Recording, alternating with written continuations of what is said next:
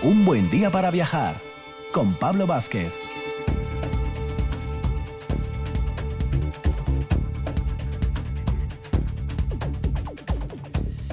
Decía el gran Enrique Jardiel Poncela que viajar es imprescindible y la sede de viaje un síntoma neto de inteligencia.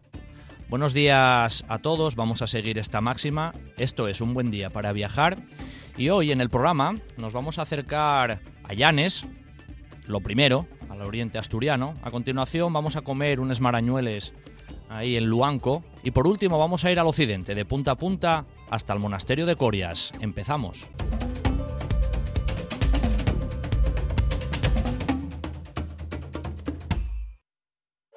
En toda Asturias. En toda Asturias. RPA. Esta es tu radio.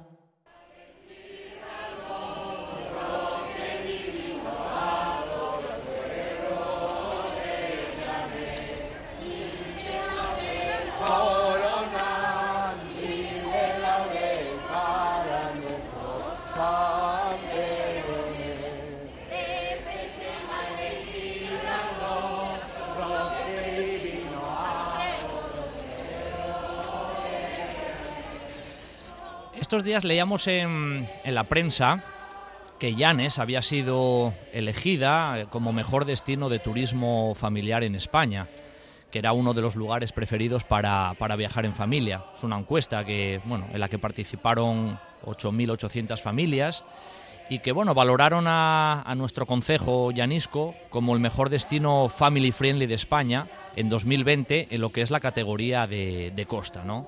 Por encima de, bueno, de poblaciones como, como Gandía, por dar un ejemplo que sale ahí también en la, en la parte alta de, del ranking. ¿no? Fue elegido por un 37% de los participantes en esta, bueno, en esta iniciativa, en, este, en esta especie de, de test. ¿no? Esta, este, este test tiene como objetivo reconocer, ya lo dice un poco prácticamente el plan inicial, la excelente labor que realizan los municipios españoles para acoger a las familias y garantizarles unas vacaciones memorables. Por tanto, estamos contentos de que Llanes ocupe ese primer lugar. También Oviedo ha salido representado en esto en lo que se refiere a mejor destino urbano, pero eso lo dejaremos para, para, otro, para otro momento. Hoy nos vamos al oriente, nos vamos a Llanes y vamos a tener como invitado al que es concejal de Turismo, Deporte y Comercio, Iván García. Buenos días, Iván. Buenos días, Pablo, ¿qué tal? Bueno, lo primero, como siempre, darte, darte las gracias por, por estar con, con, nosotros en un buen día para viajar, siempre con el objetivo de, de promocionar todo lo que tenemos en nuestra región, que, que, en realidad es mucho. Y es verdad que Llanes, que vamos a decir, que el oyente de Asturias no sepa, es uno de nuestros iconos turísticos. ¿eh? Sinceramente, es un poco una realidad. Pero según el concejal de turismo que se ha hecho en Llanes, para que la gente en este turismo familiar la haya elegido en, en primer lugar. Pues bueno, lo, lo primero, muchas gracias por, por la invitación a, a, estar con vosotros en antena en un buen día para viajar. Y yo creo que, la, a ver, lo principal, sobre todo de, de las zonas eh, como Llanes, yo creo que, que, lo principal son los negocios. O sea, los negocios, los establecimientos tanto hoteleros como, como hosteleros, la mayoría de ellos en Llanes son, son de, de tradición familiar, eh, pasan de, de, padres a hijos, incluso hay tres generaciones en algunos trabajando y, y yo no es por barrer para casa, pero la, la relación calidad-precio es muy buena, o sea, puedes tener de todo y, y bueno, ahí están negocios de, de 30 años, de, de 20 y pico años. Yo creo que eso es muy importante, o sea, que, la hostelería y, la hotelería y el, y el comercio sean de calidad, estén arraigados, eh, mimen los detalles. Yo creo que, el estándar de calidad es bastante alto. Ese, ese carácter que tú acabas de decir, un poco eso del arraigo, al fin y al cabo es una base importante para, para el desarrollo de la, de la población, en ese sentido comercial, un poco como que el propio comerciante, generación tras generación, lo va manteniendo y casi el cariño es lo que, lo que predomina, ¿no? Cuando uno, cuando uno se acerca a Llanes y, y se va a esos comercios y a esa hostelería que tú, que tú mencionabas, ¿verdad?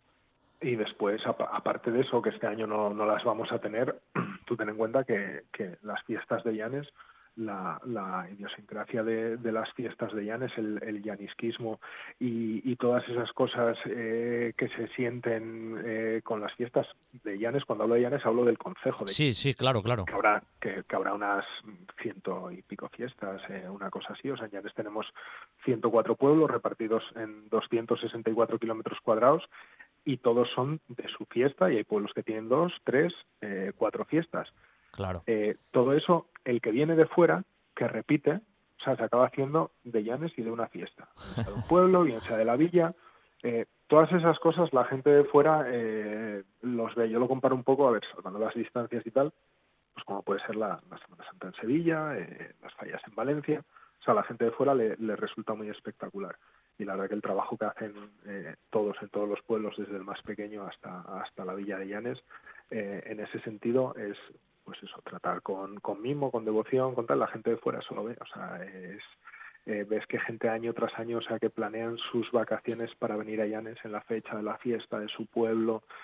Eh, o sea, algo tiene también que, que eso llama a, a, la, a, la, gente y al visitante. Claro. Y eh, pues desde, desde, desde, nuestra, desde nuestra parte, eh, lo que intentamos hacer es, sobre todo, eh, promocionar lo que es fuera de, de, temporada, que este año con, con la circunstancia esta de, del COVID claro, se, nos, se nos cayó todo. Hubo que, que sí. picar sobre la marcha todo. Lógicamente para bueno para el sector turístico como para otros sectores, pero bueno, en este programa le damos énfasis lógicamente a, al nuestro. Pues es verdad que el COVID ha sido un golpe duro, porque seguramente también el sector es el que se ha visto más rápidamente resentido y el que tal vez le haya costado o le esté costando más eh, reiniciar en, amplios sectores, ¿no? Precisamente te iba a preguntar un poco por eso. Iván, ¿cómo estáis notando en Llanes lo que es un poco el inicio de, lo que es un poco la temporada fuerte, ¿no? Lo que es el mes de, julio en el que estamos y qué perspectiva crees que, se presenta hacia agosto o septiembre. A ver, la verdad que estamos eh, muy contentos. Yo hablando con empresarios, eh, o sea, si nos, si nos hubieran dicho a todos en marzo que íbamos a estar así, lo hubiéramos firmado todos. O sea, si, si en marzo nos dicen que la primera quincena de julio se iba a trabajar así, vamos a estar así de gente y tal, eh, en líneas generales eh, todos lo hubiéramos lo hubiéramos firmado. Uh -huh. Desde desde el ayuntamiento lo que estamos eh, sobre todo haciendo es concienciación en, en, uso de mascarilla, eh, lanzamos una campaña, ya publicamos un bando en, en junio, eh, porque lo que sí tenemos claro es que lo único que, que puede que puede estropear esto eh, somos o sea, la, la, gente la gente misma que bueno estamos viendo en otros sitios de España rebrotes y esas cosas uh -huh. si no pasa nada yo creo que la temporada eh, se puede salvar eh, julio y agosto seguro habría que ver eh, cómo, cómo puede venir septiembre septiembre y octubre y la única preocupación real ahora mismo para mí es esa o sea que, que no haya ya. ningún rebrote en, en Asturias en, en, general, o sea, que no, que no pase lo que está pasando en... Sí, es lo que nos genera un poco de, de, Bueno, ya la situación genera en realidad incertidumbre, ¿no? Por decirlo de, de alguna manera, porque tampoco es una situación que, controlemos, lógicamente, y viendo un poco las perspectivas que se ven en los alrededores y en otras partes de España, sí que, sí que genera cierto temor que bueno, que en Asturias de momento y crucemos los dedos la situación está más o menos estable, pero, pero que no surjan esos, esos temidos rebrotes que, que nos hagan volver hacia atrás, ¿no? por decirlo de alguna manera. Sí, yo creo que esa es, a ver, ahora mismo esa es, es la mayor preocupación, eh, salvar eh, sobre todo eso, eh, la salud y, y, y ya miraremos el, el, año que viene cómo, cómo enfocarlo, pero ya te digo, o sea, ahora mismo muy contentos, estamos hay mucha gente, uh -huh. eh, la mayoría de la gente, la verdad que, que, se comporta, usa mascarilla, siempre tienes, a ver, siempre te cuentan bueno, historias de, de, de, todo tipo, pero bueno, en, en normas generales, eh, la verdad que, que, muy contentos con, con el inicio de, de, campaña. Y que la gente está un poco también seguramente más, más concienciada, y hombre, más, más datos tenemos todos y yo creo que aunque bueno, siempre hay excepciones en, en general, pues la gente se está, bueno, se está intentando comportar. Seguramente que las medidas de seguridad en todo el tema de hostelería y de turismo también se, se reflejan en, en, el día a día, ¿no? A ver, la hostelería, la hostelería, eh, hostelería, hotelería y comercio, eh, la verdad que están haciendo un esfuerzo, o sea, que, que yo creo que, la gente lo, tiene que valorar.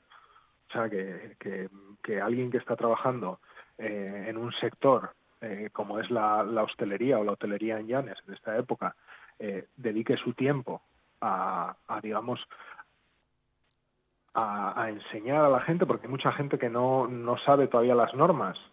O sea, el otro día estaba ahí en un establecimiento y la distancia es interpersonal, entonces pues iba a sentar de espaldas a otra silla que había, mire señora, eh, por favor no se siente aquí, tenemos que guardar la distancia, siéntese en esta otra silla.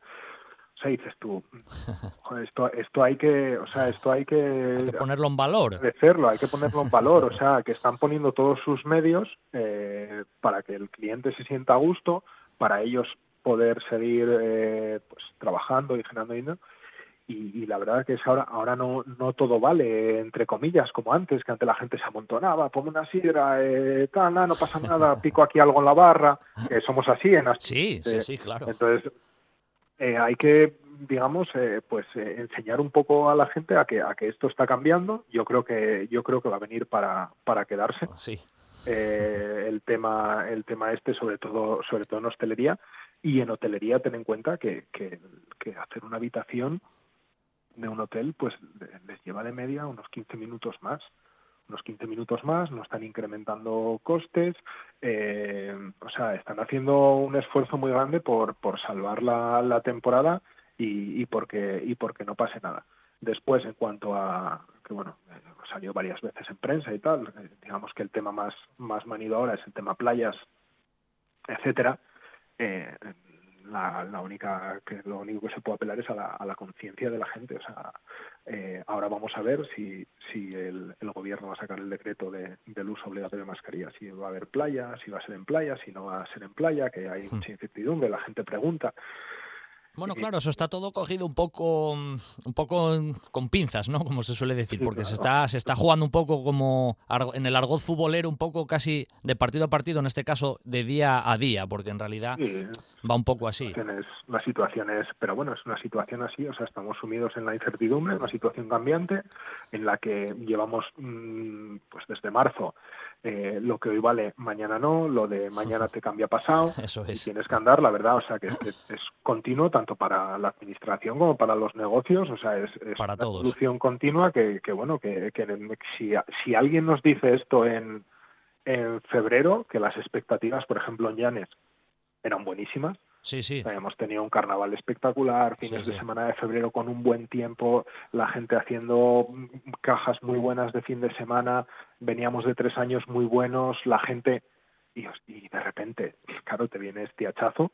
O sea, teníamos, teníamos programado desde justo desde Semana Santa hasta octubre todos los fines de semana con actividades, con hasta el 12 de octubre que es puente y claro, de repente te viene esto y... Te trastoca absolutamente todo. Y es el día a día, o sea, no puedes mirar más allá, ahora mismo no puedes mirar más allá del día a día, o sea, no puedes hacer una planificación a dos meses porque no sabes lo que va a pasar. Bueno, Iván, por cierto, hablando de esas actividades que, bueno, inicialmente teníais planteadas casi para, para cada día del verano en Llanes, todas seguramente pues no se podrán llevar a cabo, pero ¿tenéis más o menos algunas sí ya preparadas o algunas en funcionamiento? ¿O habéis modificado un poco ese planning? ¿Qué tenéis un poco en ese, en ese plan de actividades turísticas? Lo modificamos eh, todo. 100%, ¿no? claro, todo. Desde, tú ten en cuenta que eh, las fiestas de Llanes, por ejemplo, eh, te ocupan gran parte del calendario. Claro. O sea, tú en, en los meses de julio, agosto y septiembre eh, los, los bandos hacen la mayoría de los eventos, que si hay mercados tradicionales, eh, días de fiestas, actividades para niños, eh, o sea, esos tres meses, digamos, digamos que, que, son de los bandos. O sea, el ayuntamiento ahí en lo que trabaja es en darles facilidades, eh, suministrarles pues las casetas, conexiones de luz, limpieza, etcétera. Entonces, claro, esos tres meses, digamos que, que, el ayuntamiento lo único que tiene son actividades culturales, cosas para niños, tal. Entonces, todo eso se cae. Al, caerse todas las fiestas, pero bueno, la verdad que es, eh, es de agradecer todas las comisiones de fiestas, o sea, lo entendieron desde el minuto uno, partido de ellas, o sea, este año hay que cuidarse. Eh, ya, ya miraremos el, el año que viene. Tú ten en cuenta que, que en Llanes, o sea, eh, un problema que tenemos eh, muy grande, que el otro día estuvimos con la consejera, pediremos una eh, de, de, turismo y pediremos una, una reunión con Zapigo y tal. O sea, eh, tenemos unos sectores, el sector de, de gaiteros, bandas de gaitas y, y, el de los trajes regionales, que se van a quedar a cero. Sí, sí, sí, sí, tal cual. O sea, es que es a cero. O sea, no es como un bar que, oye, puedes, eh, unos ingresar más, otros ingresarán menos, pero pueden trabajar. O sea, eh, van a ser a cero. O sea, las condiciones, por ejemplo, el otro día eh, lo hablaban los artesanos de, de, los trajes regionales. O sea, tú no puedes eh, ahora mismo vestir a alguien, porque claro, eh, como decía el presidente, claro, nos metemos debajo de las enaguas de, de, un, de, una, de una para vestirla, para tirarle de, de, de la ropa, eh, para colocar el pañuelo. O sea, son cosas que la, que la gente, aparte de, de, que las fiestas no va a haber, pues la gente tiene un poco pues, pues de miedo, o sea, desinfectar esos trajes. Evidentemente. trajes normales. Entonces, es una situación, la verdad, que para, que para sobre todo para los que viven de la tradición en Llanes, que, que ya te digo que habrá como unas, como unas 100 fiestas que empiezan pues eh, a ver, el grueso es en verano y acaba con los rosarios en, en, en octubre. Sí. Eh, pues, pues claro, es que es, es, todo, o sea, están trabajando todo el año arreglando trajes, preparando, haciendo trajes nuevos y tal para trabajar estos meses. O sea, ellos hacen su campaña en estos meses y se van a, se van a quedar a cero. A cero. Y es, es, es, muy muy complicado. Muy desde, desde la oficina de turismo y demás estáis promoviendo también un poco el tema de las visitas guiadas, está funcionando un poco ya el tema de visitas guiadas de me refiero sobre todo a lo que es la, la capital, ¿no? Lo que es un poco el núcleo el núcleo central de, de Llanes. ¿Está empezando a funcionar un poco ese tema o todavía está un poco también parado? No, porque ¿sabes qué pasa? O sea, estamos en Llanes estamos a tope, es casi imposible, o sea, cumplir distancias de nada, de casco antiguo Llanes. Eh, lo que estamos intentando tanto desde, desde, desde los hoteles como desde, desde la oficina de turismo, bueno, ya habíamos hablado con, con, con hoteleros, hosteleros y tal, es intentar enseñar un poco el Llanes distinto.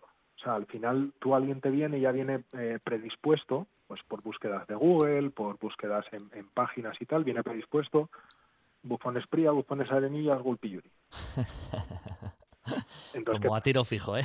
Claro, vienen, o sea, porque ya vieron fotos, ahora mismo, o sea, eh, Instagram, redes sociales, o sea, ahora vende la foto, no te vende el texto, claro. no te vende el, el tal.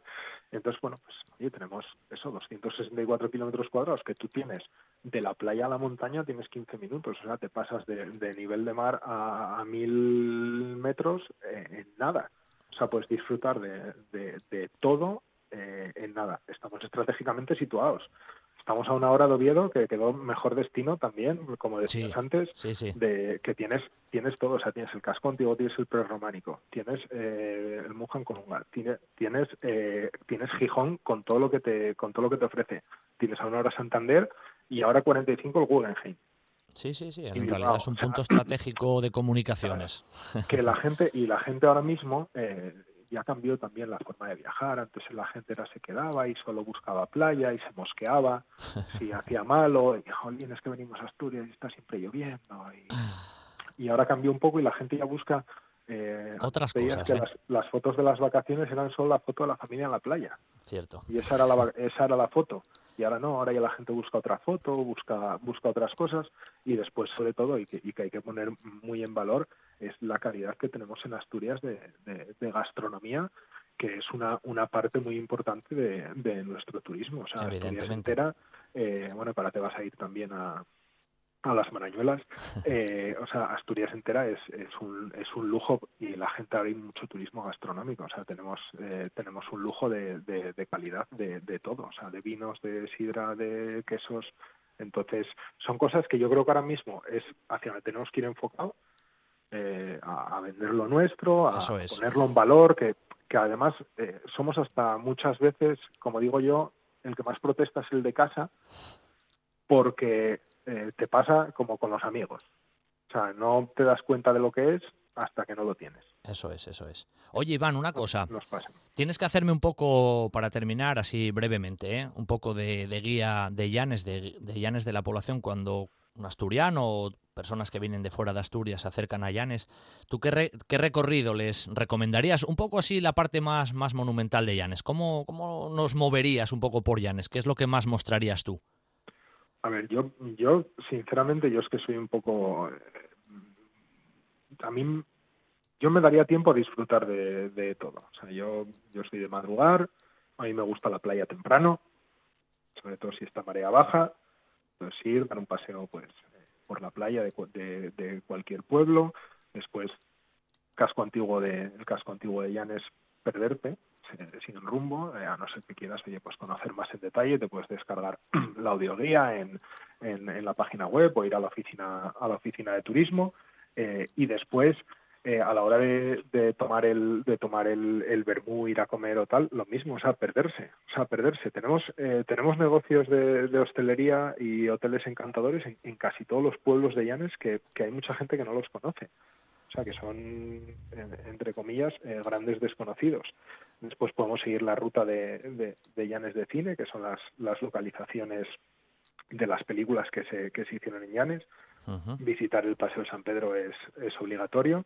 Y después depende para el valle que quieras ir, pues puedes ir eh, al valle de, de, Ardisana y hacer eh, la ruta de, de de la del camino encantado del camino encantado sí sí que, sí me quedo que me quedé ahora bloqueado y puedes ir al Valle Oscuro y hacer la ruta de, de, de los colores Sí, que al final mezclamos. El senda invisible es que tienes para todo. de todo en 20 minutos. O sea, 20 minutos estás de una punta a otra y puedes hacer tanto naturaleza, eh, historia, eh, playa, tienes eh, campo de golf, tienes actividades deportivas, tienes empresas de turismo activo maravillosas, tienes rutas a caballo, tienes surf, tienes monte, tienes barranquismo. O sea, al final... La oferta es muy variada, muy amplia y para todos los gustos, nunca mejor dicho. Eso es, y desde pequeños hasta, hasta mayores eh, están, están adaptadas para, para todos los públicos. O sea, al final, eh, muchas veces la gente que viene y pregunta, o sea, la pregunta estrella en los hoteles y en la oficina de turismo es, ¿y qué hacemos cuando llueve? Porque claro, al final lo tenemos todo al aire libre. Claro.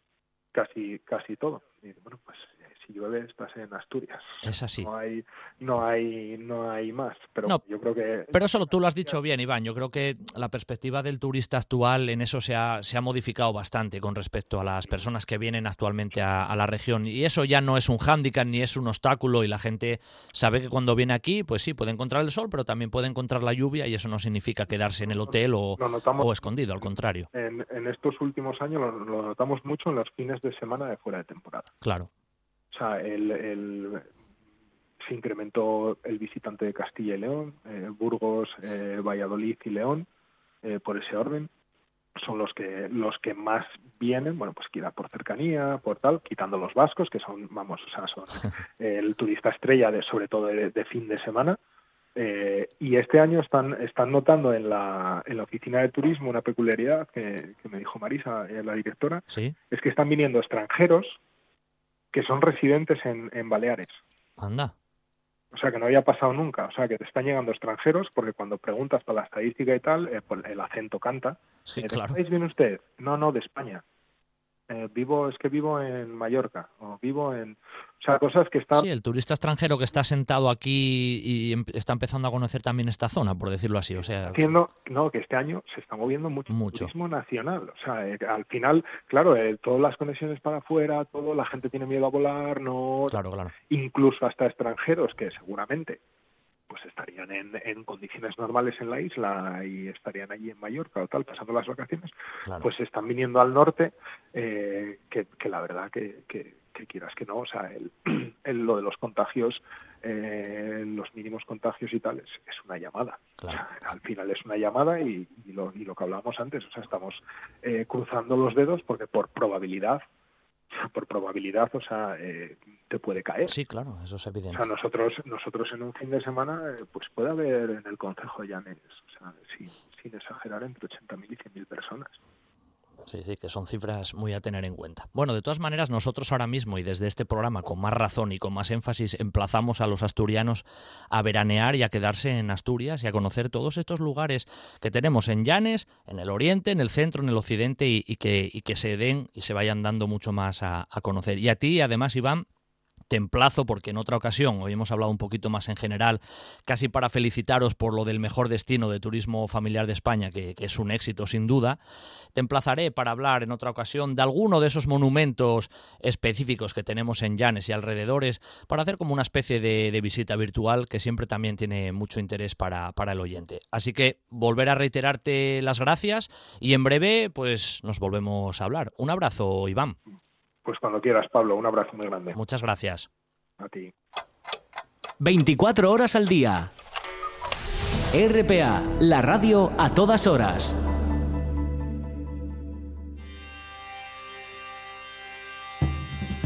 Un buen día para viajar con Pablo Vázquez.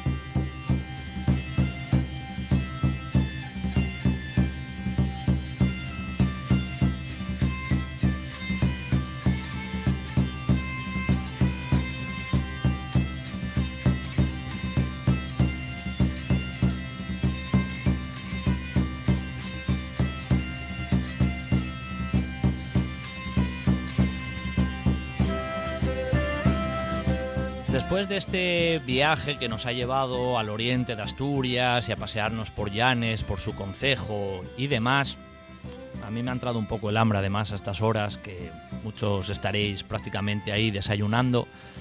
Oye, una cosa que entra muy bien en el desayuno son les marañueles, uno de esos productos gastronómicos que tenemos en Asturias en la zona centro, los concejos de Carreño, Gozón, eh, un poco ahí los protagonistas.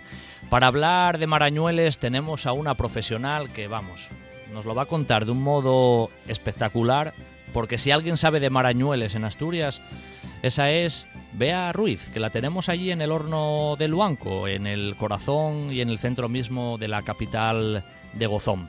Buenos días, Bea. Buenos días, Pablo. Enhorabuena por el programa. Muchas gracias por acordarte de nosotros. Hombre. Y nada. Hemos pasado muchos ratos ahí viendo con los turistas cómo se fabricaban les marañueles y hoy lo vamos a llevar, pero desde un punto de vista radiofónico, ¿no? Que también tiene su, su aquel para que, oye, los oyentes que nos están escuchando a estas horas les apetezca acercarse a Luanco y probar ese dulce tan típico que nadie se va de esa zona sin probar una marañuela. Pero antes de todo, vea, ¿qué es una marañuela? Cuéntanos un poco, sobre todo lo que es, un poco su origen, ¿no? Por decirlo así. Vale. A ver, la marañuela es el postre típico de, de Luanco, ciudad costera, ciudad no, pueblo costero, pegadito al Cabo de Peñas. Y este es un producto que está totalmente arraigado en la cultura marinera del pueblo. Existe, ah, vamos, existe. Hay datos escritos de su existencia desde el siglo XVIII y la marañuela era el postre que, que bueno, que particularmente eh, hay, que hacerlo a mano, eh, se cuece en horno de leña, es muy importante. Y digo que está muy arraigado a la cultura marinera porque cuando hacemos los dibujos, el dibujo que tiene la marañuela emula el nudo marinero. Y es porque, pues, por los ingredientes que lleva y porque tiene una caducidad muy amplia, aun sin llevar ningún tipo de conservante, era un producto que llevaban los marineros cuando iban a las costeras cuando salían a la mar lo podían llevar tranquilamente y eso les alimentaba y además eh, no se les estropeaba mientras estaban fuera. Los ingredientes que lleva la marañola bueno, son todos muy, muy cercanos. Es eh, mantequilla de vaca cocida. Es muy importante que esté cocida porque es la que nos va a actuar de conservante natural. Llevan azúcar, harina, ralladura de limón y huevos. La marañola es un postre, además, que es que es muy crujiente, porque de esos huevos que utilizamos, eh, bueno, pues eh, la inmensa mayoría de ello es yemas de huevo. Entonces lo que, lo que se consigue es que sea una masa bastante crujiente, pero que en, la boca lo que se nos nota muchísimo es utilizando sobre todo cocida y la yema de huevo. Entonces da un sabor muy fino, muy dulce y fino a la vez. Pues la importancia del horno de leña es porque si bien os digo que lleva solo las yemas de huevo, no hay ningún ingrediente que las haga crecer, lo que conseguimos con el horno de leña es que tenga esa humedad por dentro que la permita tener esa textura crujiente, pero luego en la boca se vaya deshaciendo. Además, también es, bueno, es muy curioso porque aparte de llevarlo los marineros a las costeras, la marañola era un postre que se regalaba mucho a la familia del novio o la novia en la pedida. Y también eh, en la época de Semana Santa lo regalaban los padrinos o los ahijados. El boyu, ¿no? Por decirlo así, como, como se daba a los ahijados y todo eso, ¿no? Sí, sí, como el bollo en otros sitios, aquí eh, era el bollo de marañuela y la marañuela, lo que regalaban los padrinos a los ahijados en época de Pascua. Por eso, sobre todo, siempre se hacía eh, en la época de Pascua como regalo para ellos y porque, bueno, también solía coincidir pues en esa época de marzo, abril, que coincide Semana Santa, era cuando también los barcos abastecían de los alimentos para salir a las costeras. Entonces, bueno, se hacía mucha, mucha, muchísima cantidad de marañuelas en el pueblo. De hecho, el pueblo Semana Santa olía a marañuela, ahora huele todo el año, porque lo que intentamos desde el horno del banco es sacarlo de esa estacionalidad y hacer una elaboración diaria. Y luego es que además la gente olía a marañuela también porque la gente las hacía en sus casas, pero las tenía que llevar a los hornos de las panaderías porque era realmente donde había hornos de leña. Entonces era una tradición, pues se, reunían las familias en las casas, hacían un montón de kilos y bueno, se distribuían el trabajo y unos hacían las masas, otros hacían el dibujo, otros se encargaban de llevarlo a, a los hornos de leña y luego mientras, mientras hacían y no, pues al final habían conseguido estar con pues toda la familia reunida durante un día o dos, bueno, dependiendo del kilo, la cantidad de kilos que quisieran hacer. Vamos, que eso tenía un trasfondo casi casi social, ¿no? Que se juntaba ya la familia, era una, una excusa también para juntarse la familia, hablar y todas estas, socializar, ¿no? Totalmente, es un poco como puede ser en otro sitio la matanza de los ocho, bueno, pues aquí en la época de Marañuela se sabía que se iban a hacer marañuelas un montón de kilos y que iba a estar reunida la familia mínimo, mínimo un día, un día porque se hacían kilos para, para todos. Y en realidad se hacían eso una vez al año y duraban pues lo que tardaban en comerse, porque lo que te comentaba antes, eh, no tiene ningún tipo de conservante, pero la marañuela, está hecha con mantequilla de vaca cocida, lo que hace la mantequilla es que actúa de conservante natural porque pierde más de un 30% de materia grasa y un montón de impurezas del suelo de la leche y es la que nos actúa de conservante del producto. Entonces, bueno, pues duraba pues lo que tardaban los peces de la casa en asaltar la despensa y comerse todas las mañanas. Eso me hacía gracia lo que comentabas antes un poco, lo de que todo el pueblo eh, olía a a Marañuela, ¿no? Como que olía, rico, como se suele decir, y que era eso casi un poco también lo percibíamos cuando los turistas se acercan ahí por Luanco y, y desde la estación de, autobuses giran y se percibe ese olor que casi es ya que atrae a los clientes casi casi como te diría el flautista de Jamelín a los ratones, ¿eh? era un poco esa, esa imagen pues llamativa y cuando uno cuando uno pasa por delante del horno de Luanco ese olor como que siempre siempre recuerda no es una cosa es una cosa curiosa la verdad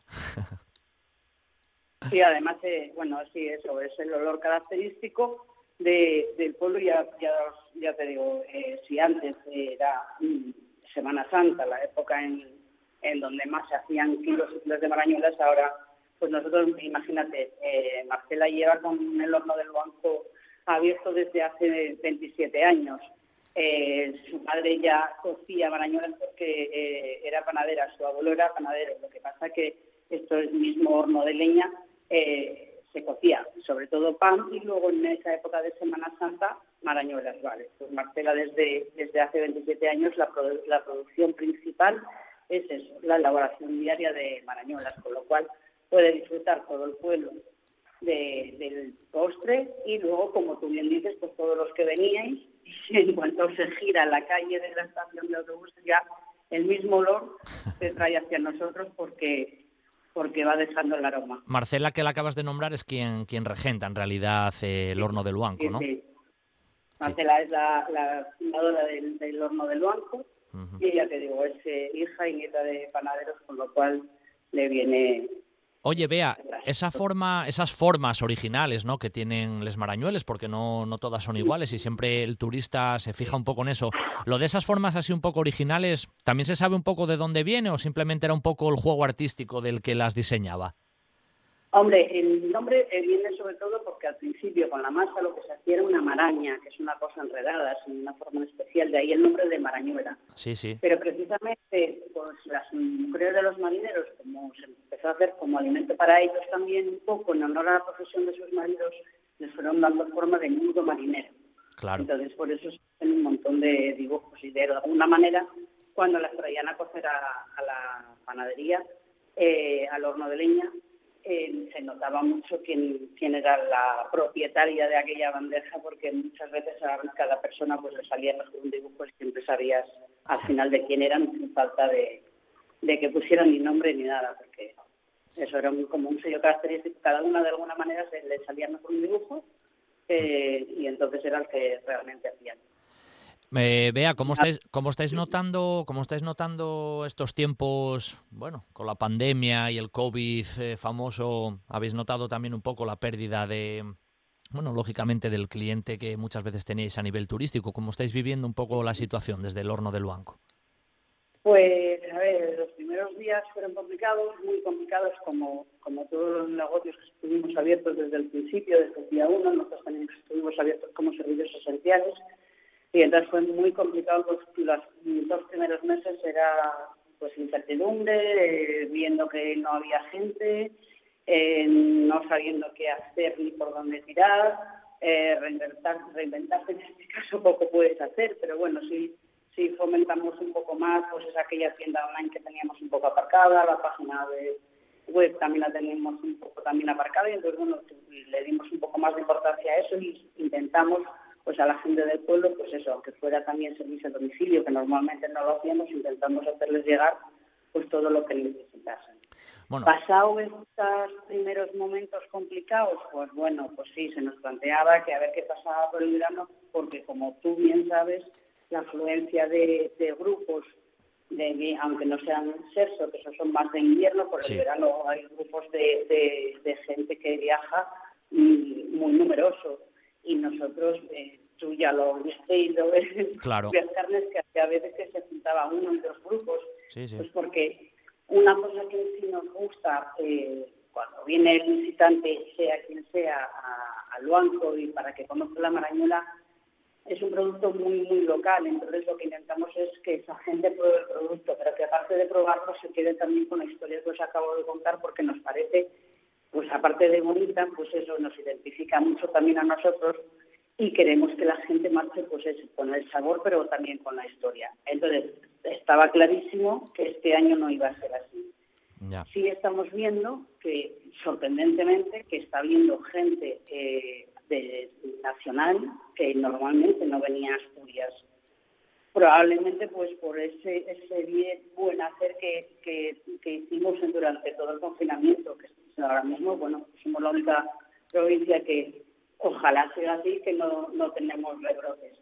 Eh, creo que, ese, que ha sido el, el mayor atractivo para, para, el turismo ahora mismo, el que lo hicimos bien y que tuvimos también, yo creo que mucha suerte, porque ya bien, me imagino que lo hayan intentado hacer en todos los lados. Estábamos hablando ahora con el, con el concejal de, turismo en, en, Llanes y bueno, él nos contaba un poco la situación allí en la zona oriental. Vosotros desde, desde Luanco, tú que estás ahí en un punto bastante estratégico, por decirlo así, ya estos días de julio estáis notando un poco más de, de afluencia, tal vez a lo mejor no de grupos grandes de, de, autobuses y demás, pero sí estáis empezando a notar ya un poco más afluencia de, de gentes que se acercan por ahí, que se empieza a ver un poco más de movimiento? Muchísimo, muchísimo, Pablo. Puedes, puedes venir un día y alucinas porque puede ser ahora mismo julio en lo que sería un mes de agosto. a finales de, de, junio ya se veían los fines de semana que en vez de ser de junio parecían de julio. Bueno, pues los fines de semana de julio en vez de parecer de julio están pareciendo de agosto en pleno Begoña, por, poner una fecha que es bastante indicativa de afluencia de gente. No sé lo que va a pasar a partir de ahora, que mucha gente, a ver, en con mucha gente eh, solía venir a partir del 15 de julio y eso está todavía por llegar. Claro. Eh, sí es verdad que a lo mejor de lunes a miércoles está todo como, bueno, hay mucha gente, pero bueno, más tranquilo. Pero de verdad que a partir de los jueves hasta el domingo, los domingos, sábados, los domingos es. Bueno. Eh, no sé. Por lo menos son, entre comillas, son, son, son buenas noticias, aunque, como comentábamos hace unos minutos, al final todo gira un poco en torno a esa incertidumbre y vamos viviendo un poco la situación día a día, que tampoco con miras muy hacia adelante porque tampoco vamos a saber qué va a pasar dentro de tres semanas o las circunstancias que haya en otras comunidades. O sea que al final es un poco el día a día. Em, en este caso, iba a comentarte que siempre, para ir terminando ya, vea, que una de las cosas que más le gusta, bueno, a la gente cuando se acerca a Luanco, pues es ver un poco en directo cómo elaboráis el, producto, porque tú has comentado ahora sobre la marcha, además muy bien, cómo hacéis un poco los ingredientes y un poco cuál es el origen y demás. Pero cuando el turista, aparte de escuchar eso, pues lo ve, pues al fin y al cabo parece que se va con otra, con otra idea. Bien lo has dicho tú, no solamente son los olores, sino que también es el propio ojo el que, digamos, se carga un poco con esas imágenes de veros a vosotros directamente con vuestras manos elaborar el producto. Y eso, al fin y al cabo, yo creo que eso es un toque muy personal que vosotros le dais al, propio turista, que sí. Sí, en realidad es que no es lo mismo decirle a alguien, no, mira, es que esto se hace a mano una a una, si le das forma con la mano, a que realmente vean cómo cogemos ese trozo de masa y luego le haces un bonito dibujo que cuando sale encima del horno pues es ya sabes, maravilloso el, gusto que tiene. Pues lo que pasa que ese tema sí que ahora mismo lo tenemos, vamos, blindado totalmente porque ya, ya sabes, además también, pero bueno, la gente no lo sabe, la tienda es chiquitita, el obrador es grande, pero la tienda es pequeña, entonces tenemos ahora mismo un aforo máximo de dos personas. Entonces, el tema de las visitas al, al obrador es muy complicado porque no nos atrevemos a, a, bueno, a, que hay entre más gente que nosotros mismos, hacemos un protocolo de, limpieza y, de, bueno, y sanitario como a todos los sitios, pero intentamos eso, que los repartidores les, dejamos una zona para ellos para que no estén por donde estamos nosotros. No sé, eh, probablemente espero que a partir de, del próximo invierno pues podamos retomar esa esa bonita costumbre que teníamos, yo creo, de, poder mostrarles en vivo y en directo cómo se, cómo se elaboran. Pero a día de hoy, con este tema que tenemos aquí, pues lo tenemos un poco pospuesto. Pero vamos, en cuanto esto pase, evidentemente sí nos gustaría retomarlo por, por eso, por la sensación que sí sabemos, porque luego nos lo dejan en comentarios en las redes y demás, el visitante de, de ese gustazo que le da el ver cómo se hace en directo. Es como un valor añadido al producto. Bueno, pues nada, Beatriz, invitamos aquí a todos los asturianos a que se pasen por, eh, por Luanco y coman, y coman unos marañueles, ¿no? Que es casi lo, lo, visita obligatoria. También quiero decir, entre Luanco, mm, Gozón, Carreño, pues es el producto gastronómico estrella y en este caso, pues lo dicho, invitamos a que se visiten todas esas zonas de, del Cabo de Peñas, de ese paisaje protegido, y aparte degusten ese producto tan artesano y tan natural. Solamente agradecerte que estés esta mañana con nosotros en un buen día para viajar. Y ahora te voy a dejar, te voy a dar las gracias y nos vamos a la otra punta, nos vamos al occidente. Un beso fuerte, Bea. Un besazo, Pablo. Muchas gracias. Gracias.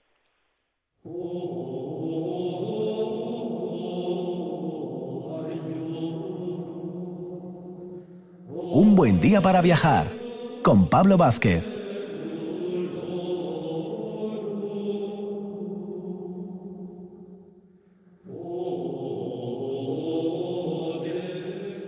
Cambio total de paisajes, de sensaciones, casi vamos a decir también de sabores. Empezábamos en el oriente, en Llanes, pasábamos por el centro, la zona de Gozón, Luanco, y ahora nos vamos al occidente. Vamos hasta la zona de, de Cangas del Narcea. Y en este caso vamos a visitar específicamente el monasterio de San Juan Bautista de, de Corias. Para ello vamos a tener como invitada a Ana Díaz, que es profesional en el ámbito turístico, es guía, es guía oficial, conoce muy bien el monasterio porque lo visita día a día y en este caso yo creo que ella es una muy buena anfitriona para, recorrer esos pasadizos, esos claustros, esa construcción en sí y recorrer un poco la historia de la zona de Corias y del propio monasterio. Así que sin más preámbulo, creo que está al otro lado. Ana, buenos días. Hola, buenos días, Pablo. Lo primero, un placer tenerte aquí y nos vas a llevar esta mañana, así en este viaje como siempre digo, un poco virtual a ese entorno del monasterio de San Juan Bautista de Corias, que no era moco de pavo, como se suele decir, muchas veces se le reconoce también con ese nombre un poco grandilocuente del escorial asturiano, que ahora nos explicarás también un poco por qué, pero quiero decir que no era moco de pavo porque el monasterio de San Juan Bautista de Corias en el occidente asturiano tenía un poder más que amplio, ¿verdad, Ana? Podemos empezar un poco por ahí. Cuéntanos un poco qué, qué poder llegó a tener ese, ese monasterio, qué influencia llegó a alcanzar. Bueno, pues, pues la verdad es que sí, el, monasterio de Corias fue el, más importante del occidente de Asturias y esa importancia ya le viene desde la fundación, porque bueno, fue fundado por, por unos condes, Piñolo y Aldonza, que bueno pues se habían quedado sin hijos aunque bueno ahí las las fuentes también eh, son un poco contradictorias pero parece ser que sí que tuvieron hijos eh, que los perdieron a muy temprana edad y se encontraron sin descendientes naturales. Qué ocurre que tenían un abultadísimo patrimonio.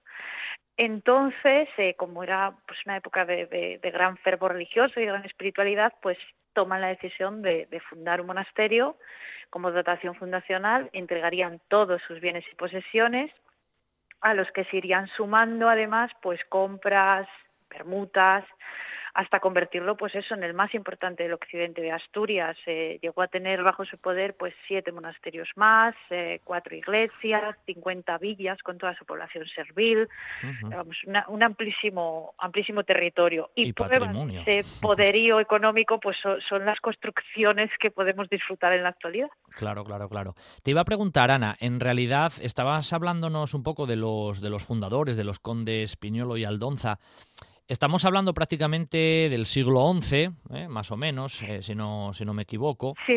Pero estamos también porque existe una, una, leyenda sobre un poco lo que es la, la fundación de, del monasterio, una leyenda cuanto menos original, ¿verdad? Bueno, hay que decir que, que, todo monasterio o santuario que se precie en esa época, pues eh, lleva siempre consigo una, una leyenda para darle pues eh, más, prestigio y obviamente el monasterio de Corias pues también tiene la, la suya. Eh, efectivamente, como decías, que no lo he dicho, el, el monasterio se funda en el siglo XI eh, en el 1043 en concreto. Eh, como te decía, los condes pues habían tomado la decisión de, fundar un monasterio, ¿no? Pero parece ser que esa idea se iba demorando y no acababan de llevarla a cabo. Entonces tenían un criado que se llamaba Suero y este tuvo una serie de revelaciones en, sueños. Eh, se le aparece un ángel y le dice que, bueno que acuda a los condes y que, que les indique que tienen que empezar ya esa gran obra, que no se puede demorar más. Obviamente Suero pues eh, no cuenta nada porque teme que no le crean. El sueño se repite con pesadillas y horrores, pero ocurre exactamente lo mismo hasta que en un tercer sueño Suero ve como una iglesia se descuelga del cielo, sujetada por ángeles y se ubica en un lugar llamado Corias. En ese momento, además, recibe una bofetada del ángel que le da la prueba divina. Le deja los dedos marcados en la mejilla. Para que se despierte bien, ¿no? y no se le olvide. además de despertarlo del sueño, efectivamente le deja esa, esa prueba, ¿no? Bueno, pues con esa prueba acude a los condes, les cuenta esas revelaciones y los condes pues se apresuran a iniciar la construcción del monasterio por mandato divino en un lugar llamado Corias, que es donde se encuentra. Porque te diré que como dato curioso te decía que los condes tenían un abultadísimo patrimonio. Sus posesiones eh, realmente se centraban en la zona centro-oriente de Asturias, territorio del actual León también, pero curiosamente no eh, abarcaban Eh, y finalmente la fundación sí que se lleva a cabo eh, en Corias, entonces ahí sí que estaría un poco entre la leyenda y la historia. Y la realidad. Eh, sí, efectivamente, es, es, es interesante de, de, contar, ¿no? Las razones, bueno, pues eh, eh, sería pues eh, que era un territorio realmente que alejado ideal para la fundación de, de, monasterios que seguían la regla benedictina además que buscaban lugares alejados de, de las villas una zona en la que seguramente pues pues estaba sin ordenar y sin explotar si a día de hoy Corias está lejos pues imagínate eh, Corias está lejos, no, perdón, eh, me rectifico, no estamos lejos. No, ahora no. Efectivamente, esto es eh, la percepción que tiene la gente, ¿no? Que dice, ay, es que llegar hasta aquí cuesta. No, no, no, no, no estamos tan lejos, estamos muy cerca. Pero bueno, eh, imagínate en el siglo XI, Sí. llegar a, a, a Cangas del Narcea o a, o a Corias, pues eh, eh, seguramente pues atraídos pues eh, por, eh, por, por la madera, los montes sin, sin explotar, seguramente recursos. Claro. Sí, que la situación no era, no era sencillo. Bueno, de todas maneras, eh, el, el monasterio como tal, que hoy visualmente es muy, muy imponente, ha ido sufriendo una serie de remodelaciones, que es las que le han dado un poco el aspecto actual. Y yo decía lo del escorial asturiano, que es un poco la, terminología que se utiliza a veces un poco eso, grandilocuente. Pero cuéntanos un poco por qué lo del escorial asturiano, por qué el escorial le denominan. Eh, bueno, sí, pri- eh, primero sí que me, gustaría comentar que el monasterio es un, eh, es, un, es un edificio impresionante para visitar porque podemos repasar distintos estilos. Eh, tiene desde las ruinas de la iglesia fundacional eh, románica, iglesia renacentista y finalmente el edificio imponente que está ahí a la margen del río, que es de principios del siglo XIX, de, de estilo neoclásico y bueno, sigue un poco la estética del escorial, entonces por eso se llama el escorialín asturiano, ¿eh? simplemente porque sigue la estética. Eh, yo siempre le, le digo a la gente, pues bueno, que una de nuestras terminaciones favoritas es el in o el on, si, si es más Cierto. grande. Entonces, pues bueno, simplemente el escorialín porque sigue la estética. Obviamente el escorial pues es mucho, mucho más grande. Es un edificio imponente, eh, estilo sobrio, austero, eh, en el que prima el orden, la simetría, en la disposición de los vanos, como podemos visualizar si todo el mundo tiene en la mente ahora mismo el escorial. Claro. Eh, entonces, bueno, sería un poco por, por, la, por seguir la estética. Ana, cuéntanos un poco precisamente, lo decías tú, porque en el recorrido que hacéis eh, sí que es verdad que se ve un poco la parte románica, la parte que luego se fue añadiendo tras el incendio, que ahora comentaremos un poco también, y demás, ¿no? Pero ¿cómo es más o menos el recorrido que vosotros proponéis cuando los turistas se acercan a, a Corias? ¿Qué les enseñáis primordialmente? ¿Cómo es un poco el recorrido? Cuéntanoslo un poco así virtualmente. Bueno, a ver, te tengo que contar el recorrido que hacemos ahora mismo, Eso es, adaptándolos a la nueva situación. exactamente. ¿vale? Porque bueno, sí que hay partes del recorrido que realizábamos antes que en la actualidad, pues un poco por, por protocolo de seguridad y por espacio, pues no, no podemos hacer de momento. Seguramente que volveremos en un futuro no muy lejano, esperemos. Pero de momento lo que hacemos, lo que intentamos es hacer un repaso a los casi mil años de historia que tiene el monasterio y eh, lo que visitamos es la iglesia, eh, la sacristía y el claustro principal. Son tres espacios y a priori la gente puede pensar, Buah, es que qué poquito. Nos lleva una hora y eso metiéndonos prisa. Y además la percepción que tiene la gente cuando terminamos es, madre mía, es que se me ha pasado súper rápido y llevamos una hora. Eh, es que tiene muchísima historia. O sea, el monasterio es un edificio eh, impresionante y, y aparte de, de analizar lo que estás viendo, es todo lo que, lo que hay detrás. Es realmente una visita súper súper completa en ese sentido. Bueno, si, Ah, si, la- si el sí. turista se va como tú dices, que después de una hora de recorrido tiene la sensación de que ha pasado rápidamente, eso en realidad ya es buena señal. Con lo cual es que la gente en esa... La verdad es que es- un edificio que es, eh, es un lujo ser guía de ese edificio. O sea, yo, para mí es un lujo. Ana, ¿tú crees que es un poco todavía dentro de Asturias un poco desconocido o un gran desconocido todavía? Muy desconocido porque eh, realmente eh, la gente, bueno, la carretera pasa justo al lado del, del monasterio, ¿no? Y tú ves el edificio, eh, yo siempre lo comento con la gente, ¿no? Porque ven el edificio, es un edificio imponente, impresionante, pero quizás no invita a entrar, lo ves como muy sobrio, muy austero, eh, la, esa- la- la típica a lo mejor percepción que tenemos de un monasterio, como, como frío, ¿eh? Y, y claro, después ver todo lo que guarda dentro, eh, es que la gente se queda súper, súper sorprendida. Es una, yo creo que es una de las paradas obligatorias, no a lo mejor en la primera visita que haces a la zona, no en la primera aproximación, pero sí en la segunda para profundizar un poco más, para descubrir eh, y para disfrutar realmente, o incluso en la tercera, ¿no? Porque ya decimos que estamos muy cerca, eh, que no, pueden visitarnos pues eh, más de una vez, sobre todo los asturianos, ¿eh?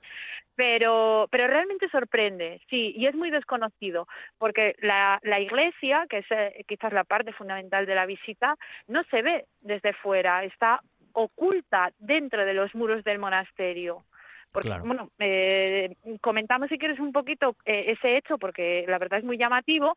El, en 1763 se produce un incendio. Sí, te iba a preguntar, pero no, mejor la lanzas tú así y así al oyente se engancha directamente.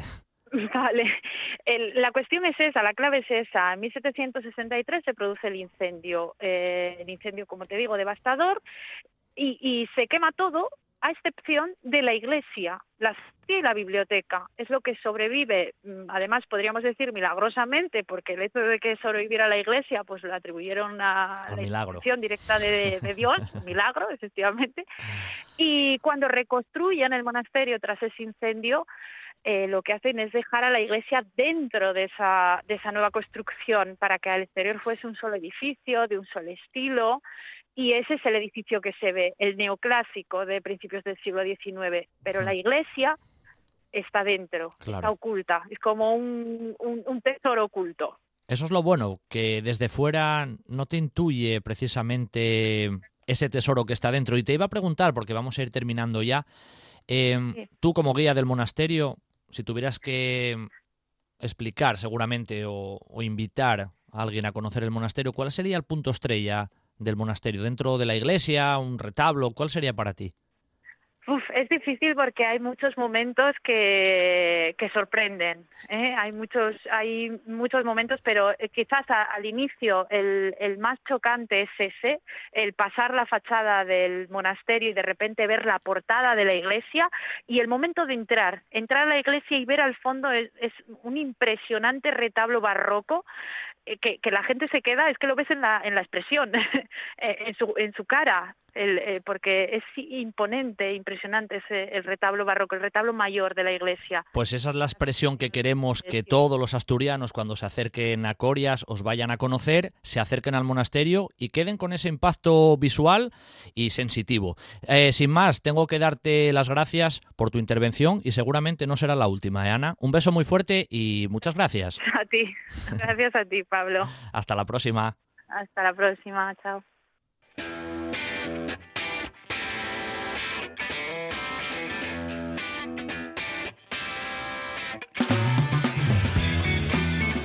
Y hasta aquí nuestro programa de hoy, último de la semana, hoy ya es viernes, disfruten el fin de semana, quédense en Asturias, al frente de los mandos Quique Reigada, en el micrófono Pablo Vázquez, hasta el lunes, nos vemos, adiós.